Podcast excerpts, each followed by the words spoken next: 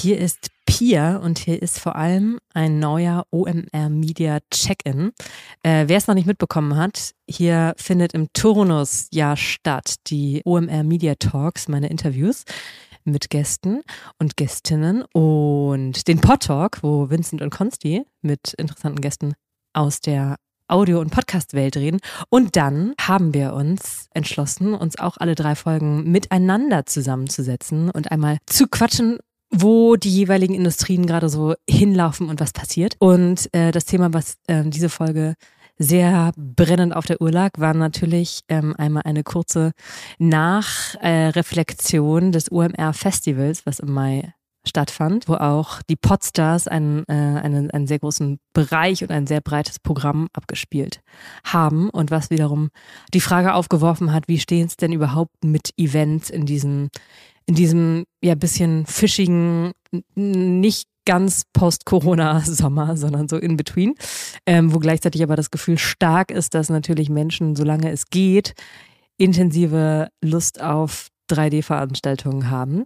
Was es da für Veranstaltungen gab, hat, äh, haben Winston und Consti ein bisschen von erzählt, wie der Vibe, was die Highlights, was die Herausforderungen von, vom OMR-Festival waren. Darüber haben wir gesprochen und es wurde ein Rätsel gelöst, über das ich mich nicht intensiv, aber so im Hinterkopf gefragt habe, was dieses mysteriöse Format Live-Podcasts denn eigentlich angeht, die einen immer größer werdenden Teil von jeder ähm, Industriekonferenz einnehmen, der man so begegnet. So, darüber haben wir gesprochen und Vincent und Konsti waren ähm, spürbar entspannt nach dem Abklingen des UMR-Festivals. Und in diesem Sinne viel Spaß beim Check-in. Hallo. Hallo Pia. Hallo, Hallo Pia. Konsti. Hallo Vincent. Ich habe euch vor, wie lange ist das denn jetzt her? Sieben Wochen habe ich euch schwitzend und fiebrig auf dem UMR-Festival vorbei huschen sehen. Und fiebrig, das ist, glaube ich, kein, das ist kein gutes Wort. Nee, es fiel auf. Das Wir ist mir echt kein Fieber, um das klarzustellen. Das, es war kein Superspreader-Event. Und vor allem fand ich auch total auffallend, dass wirklich jeder Mensch mit einem UMR-T-Shirt mega gut gelaunt auf diesem Festival schien und so super hilfsbereit, immer locker. Also bei allem Stress, den, er, den es da im Hintergrund gegeben haben muss, war die Stimmung, die ihr rübergebracht hat, sehr gut. Aber man hat natürlich gemerkt, ihr wart mega involviert und wir sind auch in, während des Festivals ähm, nicht dazu gekommen, einmal, wie geht es uns denn eigentlich zu fragen? Wart ihr wahrscheinlich auch echt nicht in der Verfassung für, aber deswegen jetzt mal nachgelagert. Wie wie ist es euch ergangen? Wie habt ihr das äh, UMR-Festival verarbeitet? Ähm, ja, also das war natürlich ähm, insbesondere was die Vorbereitungszeit anging schon eine sehr krasse Phase jetzt für uns. Ähm, und ich glaube, also es ist natürlich sehr, sehr schön, dass du den Eindruck hattest, dass wir da auch alle gut gelaunt und ähm, voller Freude unterwegs waren. Und so war es auch. Ich glaube, es lag einfach daran, dass wir natürlich auch als Team einfach wieder richtig Bock auf dieses Event hatten und uns auch viel vorgenommen hatten für dieses, ähm, für, für das OMR 22 und da echt viel auch für Podstars gemacht haben. Ne? Also wir haben echt, ähm, ich glaube, an die 60 Aufnahmen, Podcast-Aufnahmen haben wir auf dem Festival gemacht. Ähm, wir hatten da so ein Setting in verschiedenen, ja, man könnte sagen, so Minivans oder Bussen, ähm, die wir da aufgebaut hatten und zu Podcast-Studios umgebaut hatten. Da haben wir ganz viele Aufnahmen gemacht, da konnten dann Leute vorbeikommen und das sich anhören. Ähm, wir haben auf den verschiedenen Stages haben wir Live-Podcasts gemacht. Da war unter anderem ein Fußball MML, äh, Fiete Gastro, äh, Lanz und Precht, äh, all die großen Formate, die wir ja mittlerweile bei Podcasts auch machen, haben da auch stattgefunden. Und dann haben wir vor allem auch ja Pod Podcast-Know-how äh, versucht zu vermitteln auf dem Event. Das heißt, wir haben Panels gemacht zum Thema Storytelling, wir haben Panels gemacht zum Thema Advertising, wir haben eine große Masterclass gemacht, wo wir so ein bisschen die Podcast-Landschaft abgebildet haben. Und ja, du merkst schon an der an der Aufzählung hier, dass das ja natürlich eine sehr, sehr intensive Vorbereitungsphase für uns war. Aber es hat unfassbar viel Spaß gemacht und es hat sehr gut funktioniert auch für uns. Also sehr, sehr viel Rückmeldung. Was war auf den Stages so euer Highlight?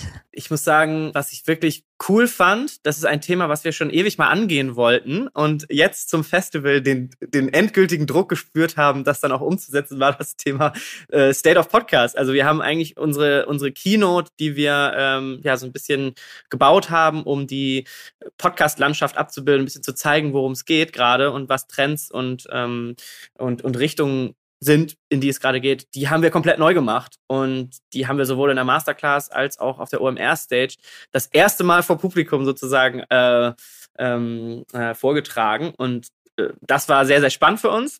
Und also mein persönliches Highlight war eine Podtalk-Folge, die ja hier schon ausgestrahlt wurde, die wir äh, zusammen gemacht haben, also Vincent und ich zusammen gemacht haben mit Eva Schulz. Äh, eine der natürlich allerbesten Interviewerinnen, die es gibt in Deutschland. Und ähm, das hat sehr viel Spaß gemacht, sie mal so ein bisschen zu fragen, äh, wie sie so fragt. Ja, ich war fast beleidigt, dass ihr Eva hatte. Das ist eine gute Freundin von mir. Ich dachte, das, Mensch, Eva gehört auch mir. Und ich hatte mich bei den, ja, schönen Dank. Ähm, bei den Trucks hatte ich mich gefragt. Ich saß ja auch zu einer Aufnahme da drin mit Adam Singolda. Und das ist ja, also man ist A in einer Ausnahmesituation wegen einfach äh, sehr, sehr vielen Menschen und sehr, sehr viel Programm, von dem man umgeben, ist, woran man ja gar nicht mehr so gewöhnt ist in dieser Dichte. Und dann ist in den Trucks, in diesen Vans, war ja auch noch eine Ausnahmesituation, weil man halt da sehr schallgeschützt, aber auch ähm, mit dünner Luft oder sehr stickig da eben beisammen saß. Es hat eine ganz, eine, eine Intimität von neuer Qualität geschaffen, würde ich sagen. Und da hatte ich mich gefragt, ob ihr okay, ja. bei den Aufnahmen, die da gemacht wurden, von diesen Menschen, die im Ausnahmezustand sind, ähm, Konferenz und, äh, und unmittelbares Umfeld werden bedingt, habt ihr da gemerkt, dass da irgendwie eine andere Gesprächsqualität zustande kam? Also ich habe auf jeden Fall gemerkt, dass die ähm, dass die PodcasterInnen deutlich aufgeregter waren. Weil ja, also du hast vollkommen recht, man sitzt da in so einem abgeschotteten Raum inmitten einer Halle, wo irgendwie tausende Menschen rumlaufen. Aber du hast halt natürlich auch krass das Gefühl, beobachtet zu werden. Und ich, diese Aufregung war deutlich zu spüren, weil in einem, im, im, Normalfall haben wir natürlich Podcasts bei uns im Studio, wo keiner richtig zuhört ähm, ähm, oder dabei ist als Publikum. Und das war deutlich anders, obwohl es ja abgeschottet war in den meisten Fällen.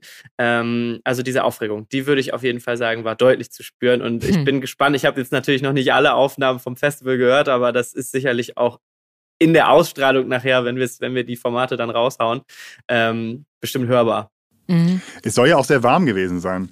Und es gibt so eine kleine Anekdote, dass äh, ein Producer während der Aufnahme eingeschlafen ist ähm, am, am, Ende eines Tages. Also ähm, es ist dann durchaus schon auch anstrengend für, für die Producer und fürs, fürs Team mit den ganzen, ganzen Aufnahmen und den ganzen Tagen.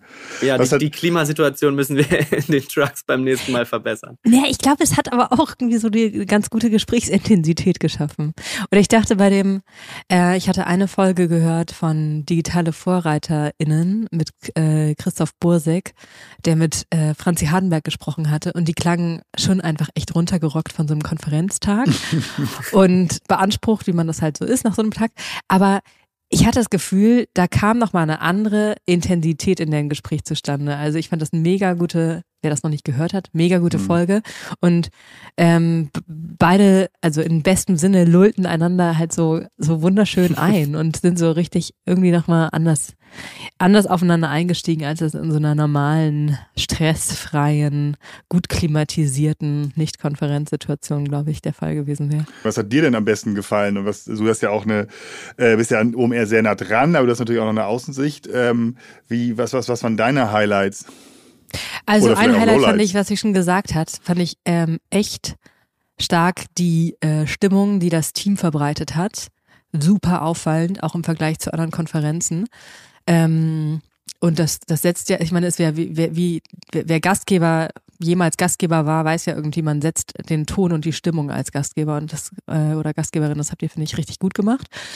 Dann war ich ähm, in meiner Funktion als äh, Co-Founderin, Co-CEO von Opinory natürlich mega äh, eingebunden in irgendwie viele äh, Termine. Deswegen konnte ich mich leider, oder ich habe gedacht, so, ich würde gerne hier mal irgendwann einfach nur als Besucherin rumlaufen, um einfach mich richtig mhm. auf das Programm einlassen zu können und nicht in so einem Meeting äh, Hustle-Marathon die ganze Zeit ähm, zu sein. Ähm, das war ich nämlich, deswegen habe ich jetzt sozusagen von den Stages ähm, gar nicht so viel mitbekommen, wie ich mit, mit hätte, gerne mitbekommen hätte. Euer State of äh, the Podcast World habe ich natürlich gehört. War super. Ähm, ich fand, ich war mit Sam Parr, dem Gründer von The Hustle, auf der ich weiß jetzt gar nicht mehr, Blue Stage. Das hat mega Spaß gemacht einfach und ich fand so diese Erfahrung mal vor so vielen Menschen zu stehen auch irgendwie intensiv. Interessant fand ich dass es viel weniger aufregend äh, oder ich war viel weniger aufgeregt als bei manchen anderen Talks, wenn man eben so 100 Leute vor sich sitzen hat, wo man in die Gesichter gucken kann, dann, mm, dann ist das eine, nochmal eine andere Nummer und wenn da einfach so ein Meer von Menschen, das man nicht mehr sieht, vor einem ist, dann ist das eine andere, also das ich fand's, ich war viel gelassener als bei manchen anderen Gesprächen, aber das hat voll Spaß gemacht. Mhm. Und dann fand ich einfach die ganzen Side-Events haben krass, äh, waren einfach geprägt von der Stimmung, die das Festival so gesetzt hat. Ähm, also Dinner, ähm, wir hatten so ein, äh, unsere Kunden zu einem Katerfrühstück eingeladen und das war einfach so, ähm, das hat alles geflutscht und hat, mhm. war einfach so, jeder war im Modus, viele Menschen auf einmal ähm, kennenzulernen und das äh, und jeder war irgendwie so excited von vom 3D-Erlebnis. Das war hat einfach Spaß gemacht. Aber ich hatte hinterher auch einen krassen Menschenkater. Also ich kann das, ich habe die Kondition verloren, glaube ich, für solche Veranstaltungen. Ich glaube, das ging vielen so, ja. Man hat auch gemerkt, ich hatte mit wem hatte ich, mit Matze Hilsche hatte ich darüber geredet. Man hat auch gemerkt, dass die Leute ganz schön gesoffen haben. Ne? Also man braucht, glaube ich, also ich glaube die Verführung, sich äh, also ähm, Unterstützung zu holen, um das so, um diese Intensität auszuhalten, die es, das Bedürfnis ist da schon groß. Auch so im Zug zurück wurde auch so richtig hart gesoffen noch so. Ähm, also oh, ich glaube, das ist ja, ja, ja. ein Zug zurück. Ja, voll. Das finde ich krass, dass die, äh, also da wäre ich, glaube ich, äh, als Besucher dann schon ziemlich durch gewesen. Ich war auch raus. Nicht noch mehr, äh, nicht noch mehr äh, abgekonnt wahrscheinlich. Die Intensität runterspülen war das Programm.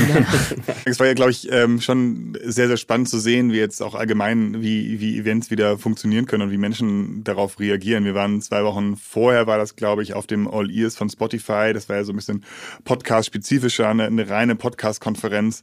Da ähm, hat es sich im Endeffekt für uns ähnlich angefühlt. Da waren so 1000, 1500 Besucher, halt nur Kern-Podcast-Branche. Ich glaube, alle, die da waren, konnten sich teilweise nicht fünf Meter frei bewegen, weil man immer jemanden kannte, der in der nächsten Ecke stand und sich diese Branche in den letzten zwei Jahren so krass entwickelt hat. Ähm, und ja, aber es halt einfach gar kein Event gab, wo alle aufeinandertreffen konnten. Und am Anfang gab es auch so ein bisschen diese kleine, kleine Hemmschwelle noch, äh, wie man sich da jetzt frei bewegen kann. Aber ja, abends wird es dann auch auf jeden Fall ähm, sehr, sehr wild und ist natürlich irgendwie für uns als, als Marktbeteiligte ähm, sehr schön zu sehen, dass es solche, solche Events gibt ähm, und äh, Podcast dann aber auch auf dem OMR-Festival so eine, so eine große Rolle spielt. Du hattest gerade schon Live-Podcasts angesprochen. Können wir darüber mal sprechen? Weil ich habe da, ich glaube, ich check da eine Sache nicht. Also, wir haben das auch schon gemacht. Ähm, also mhm. UMR Media Interview als Live-Podcast auf einer Veranstaltung.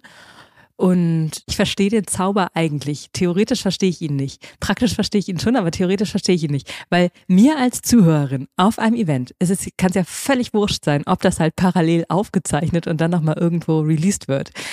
Und trotzdem hat sozusagen dieses Label, das ist ein Live-Podcast hier, hatte irgendwie nochmal so einen kleinen Excitement-Faktor. Mich erinnert das an einen Workshop, den ich mal ähm, in, in einem so journalistischen Medienumfeld hatte, wo es um Formatentwicklung ging. Und dann meinte jemand, ja, man könnte ja auch Podcasts machen, die sind nur einmal live hörbar und dann sind sie wieder weg. Und meinte jemand, ach so, ja, das ist Radio. Ach, scheiße, ja. so funktionierte linear. Oder Clubhouse. Aber könnt ihr nochmal, was macht den Reiz von Live-Podcasts denn genau aus? Also ich glaube, so auf so einem, auf so Konferenzen und, und Festivals und Messen ist es tatsächlich ein, ein, ein cooles Label, was man, glaube ich, ganz gut ähm, verwenden kann fürs Marketing. Ähm, ansonsten Thema Live-Podcast, wenn wir jetzt auch wieder in, ja, in, so ein bisschen in, in das, in, für das Rest des Jahres schauen, wie viele Live-Events und Konzerte und so weiter ja auch wieder möglich sind. Das war ein Thema, das konnte ich mir am Anfang vor so äh, fünf, sechs Jahren gar nicht vorstellen, dass es funktioniert, weil ich dachte, wie spannend ist denn das, wenn da irgendwie zwei Personen auf der Bühne sitzen und einfach nur reden, so und ähm, da kauft sich doch keiner ein Ticket für 20, 30, 40 Euro oder wie teuer halt irgendwie Konzerttickets sind. Ähm, aber das ist halt, also das, es gab ja schon vor Corona sehr, sehr viele Live-Podcast-Touren und auch so auf Musikfestivals dann Podcast-Bühnen.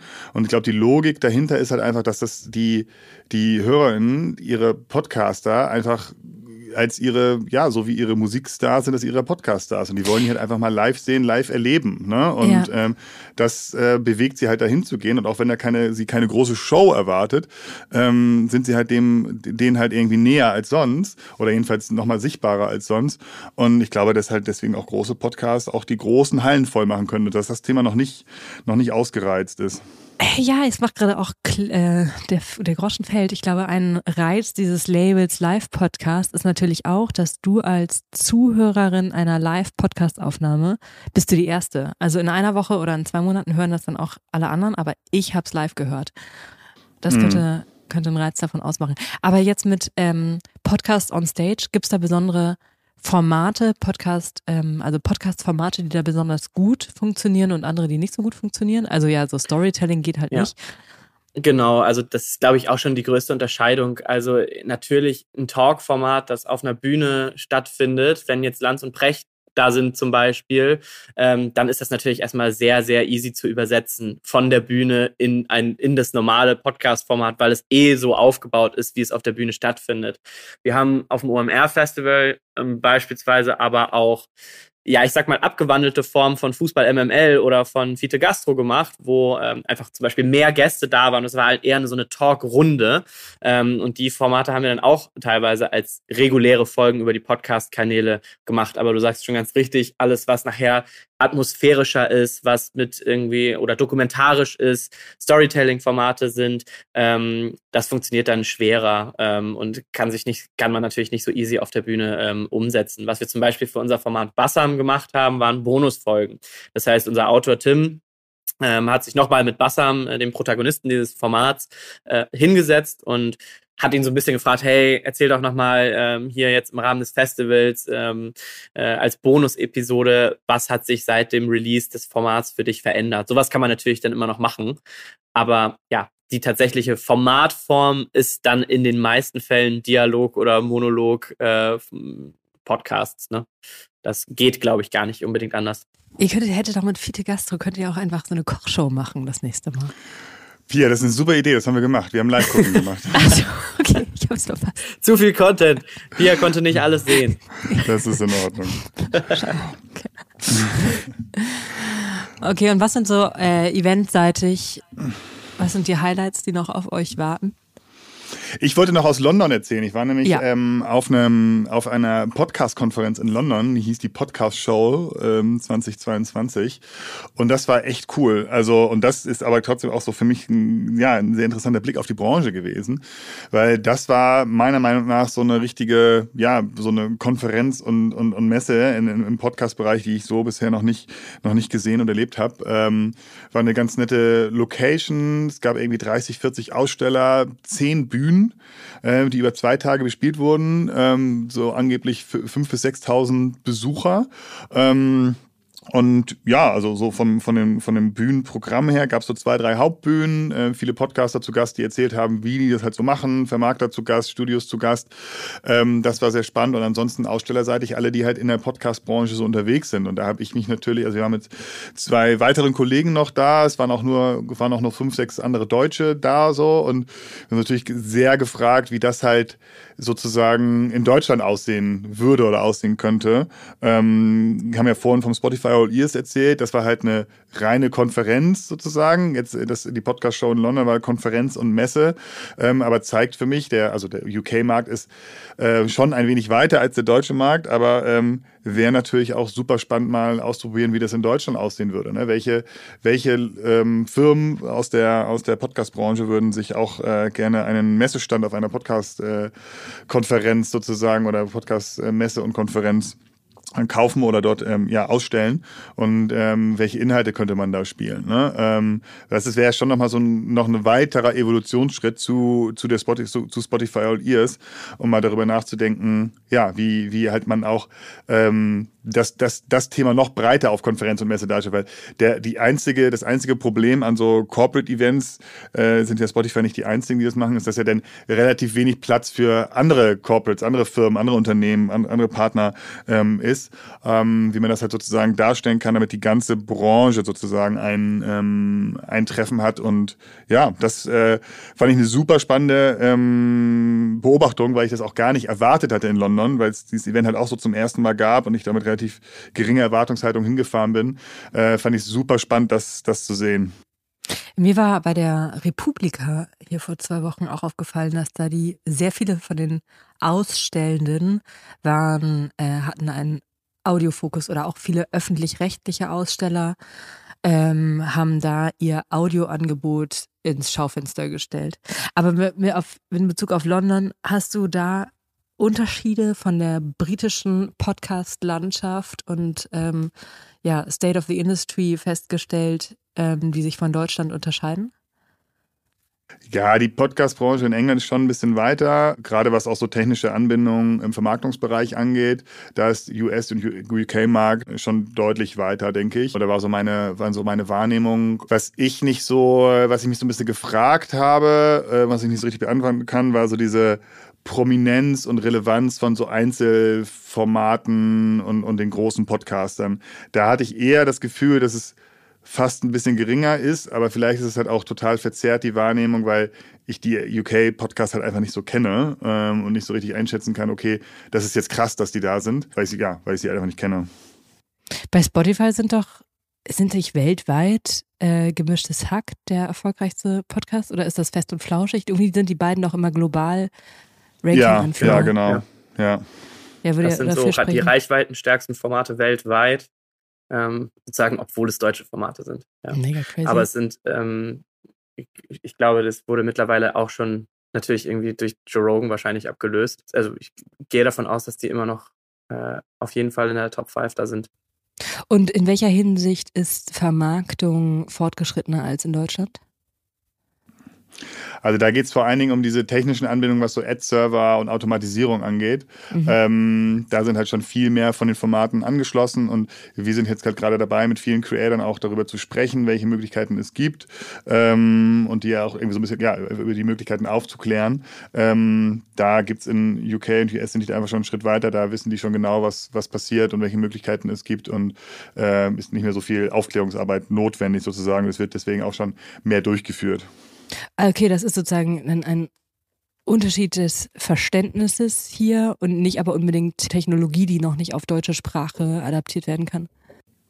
Ja, genau. Also die Technologie gibt es schon, aber sie wird halt noch nicht so häufig genutzt sozusagen. Ja. Mhm. Was sind da so revolutionäre Fortschritte, die bei uns noch nicht angekommen sind?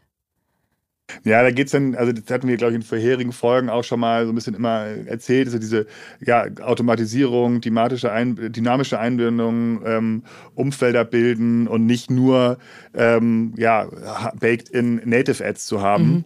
Also es ist halt einfach nochmal ein Unterschied und gibt dann halt auch die Möglichkeit, viel Werbung oder viel, ja, viel, viel Werbeeinbindung nochmal mehr, mehr zu skalieren. Ne? Ähm, ja, und da einfach die, das, die komplette Brandbreite sozusagen zu nutzen.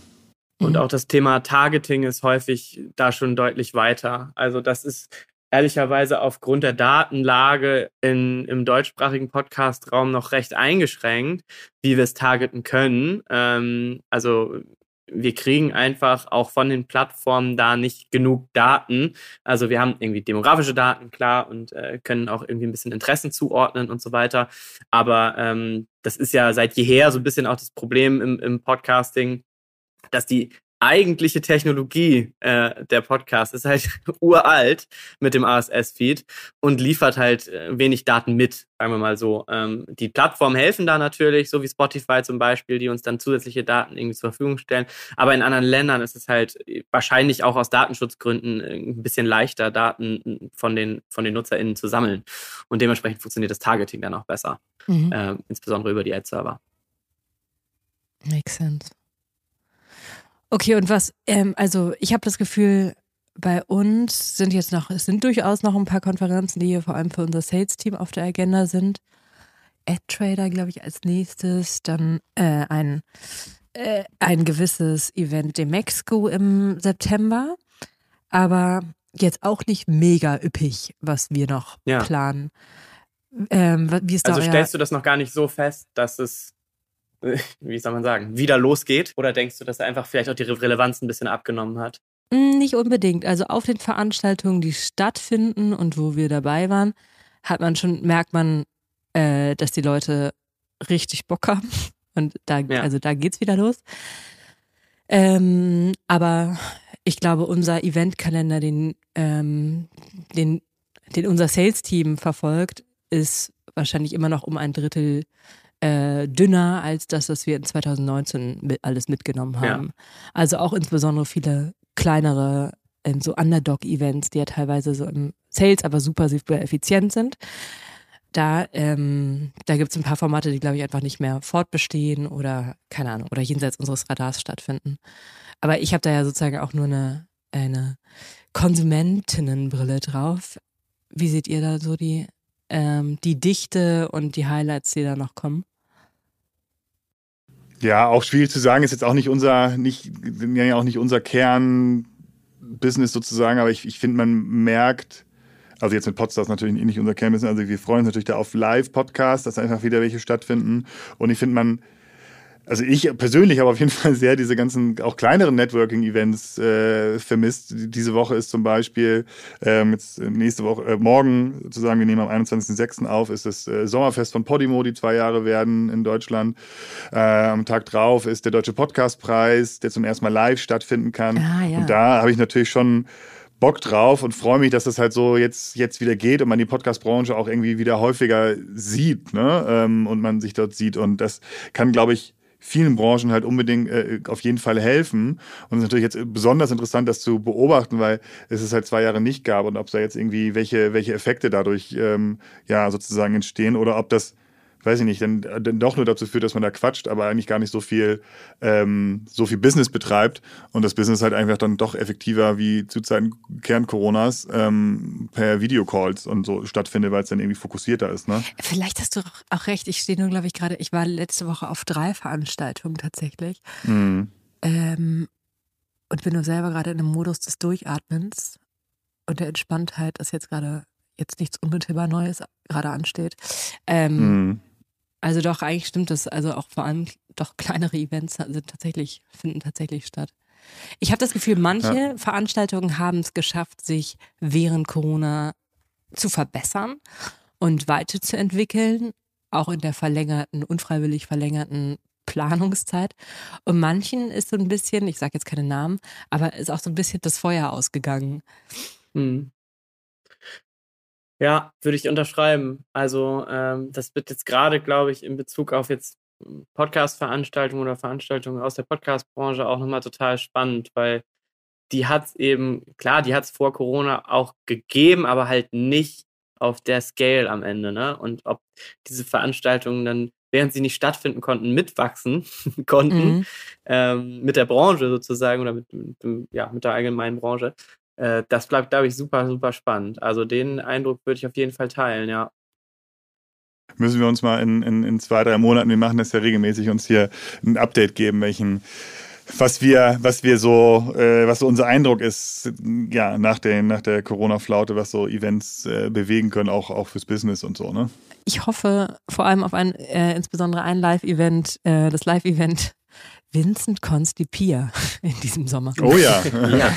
Oh, ein, ein, ein, ja, auf jeden Fall. OMR Media Live. Ein hochexklusives Live-Event. Ein hochexklusives Live-Event. OMR Media Check-In ähm, live. Live-Podcast mit genau nur Setting einem überlegen. Gast, das ist unsere Producerin. genau. Das wäre doch schön. Das wäre schön. Wird ganz groß promoted. Ja. Ja, schön mit euch zu sprechen. Ihr wirkt, ihr, ihr wirkt total entspannt.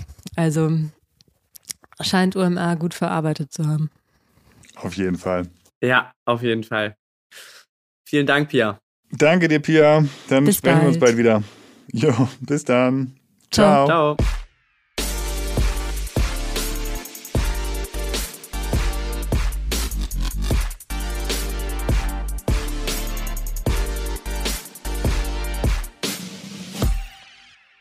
Dieser Podcast wird produziert von Podstars bei OMR.